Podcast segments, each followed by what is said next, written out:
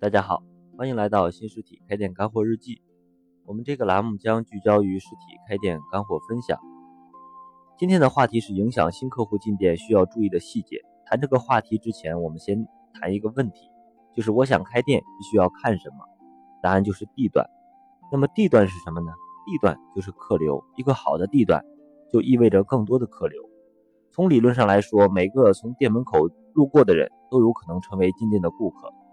每个进店的顾客都存在着成交的可能，所以很多老板之所以咬牙花大价钱在客流高的地段租门面，很多就是看中了店门口的客流量。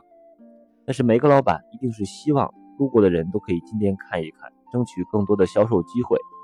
可是店门口却有一些细节的因素一直在阻碍着路人进店，这些细节障碍，很多老板也许没有在意或者没当回事儿，当然还有可能压根就不知道这些细节障碍因素的存在。但是他们却时时刻刻提醒着路人不要进来。那么究竟有哪些细节影响着路过的人进店呢？这里我们帮大家总结了七点。第一是地面不要有积水，看看你的店门口地面上是否有积水或者是污水。一般路过的人都会绕过去，而且会加快走路的速度。这个时候，客户的注意力大多会放到如何绕过积水，压根儿不会留意这是家什么店。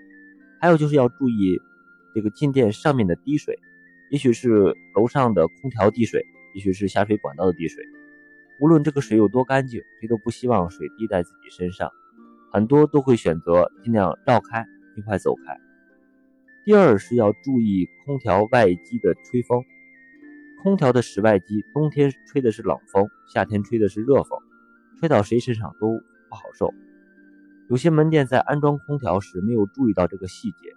空调的室外机直接对着路面吹，被吹后，一是会加速走开，大多不会停留或者进店；第二会认为这家店没有公德心，感觉有点不爽；第三是店内的灯光很暗，店里的灯光如果很暗或者干脆不开灯，有些人经过的时候会认为这家店没有生气或者没有活力，生意萧条。也许有的老板认为白天的光照就足够了，实际是老板省了点电。却赶走了一些客户。店里的灯光要尽量的明亮一些，这也会表现出店里的一些活力。第四是店内有异味飘出，店里可能会滋生一些异味、霉味儿，或者是装修材料的味道。当这些明显的异味飘出店外，路人闻到后会想什么呢？感觉会好吗？还是会进来探一下原因吗？都不会的。而且很多店里的。异味是有个特点，就是店里面的老板和员工自己是闻不出来的，因为嗅觉麻木了。所以定期从外面到店里来确认一下是否有异味是有必要的。第五是破旧的地垫，街道上的路面也许没那么干净，或者是是有必要去弄一个地垫，能让路人进店时顺便蹭一下脚底，也可以减少对店内地面的污染。所以。铺个地垫是有必要的，但是千万别一块地垫连续铺几年。假如破损严重、有污渍，甚至比路面还脏的话，建议就别铺了，反而会起反作用。其实地垫并不贵，几十块一个，最好的 3M 地垫也就一百多块。为了确保铺设的效果，建议最好半年换一块。第六是店门口的植物，门店门口摆一些植物本来是无可厚非的，但是。要确保这个植物的长势，切忌出现残败，不然的话，这个会给客户的暗示会非常不好。大家会感觉这个店里边没有人气，养个植物都养死了。如果是这样，还不如不放。第七是手写的海报和标签，如果店老板的书法水平不是很高的话，就别用螃蟹字写手写一些手体的一些告示贴在门口了，因为这些会直接拉低。店铺的档次和品味，还有一点需要注意的话，就是很多店里都放着网络歌曲，声音放得很大，可能老板的本意是想吸引客户的注意，但是这个实际的效果却是相反的，而且造成了声音污染。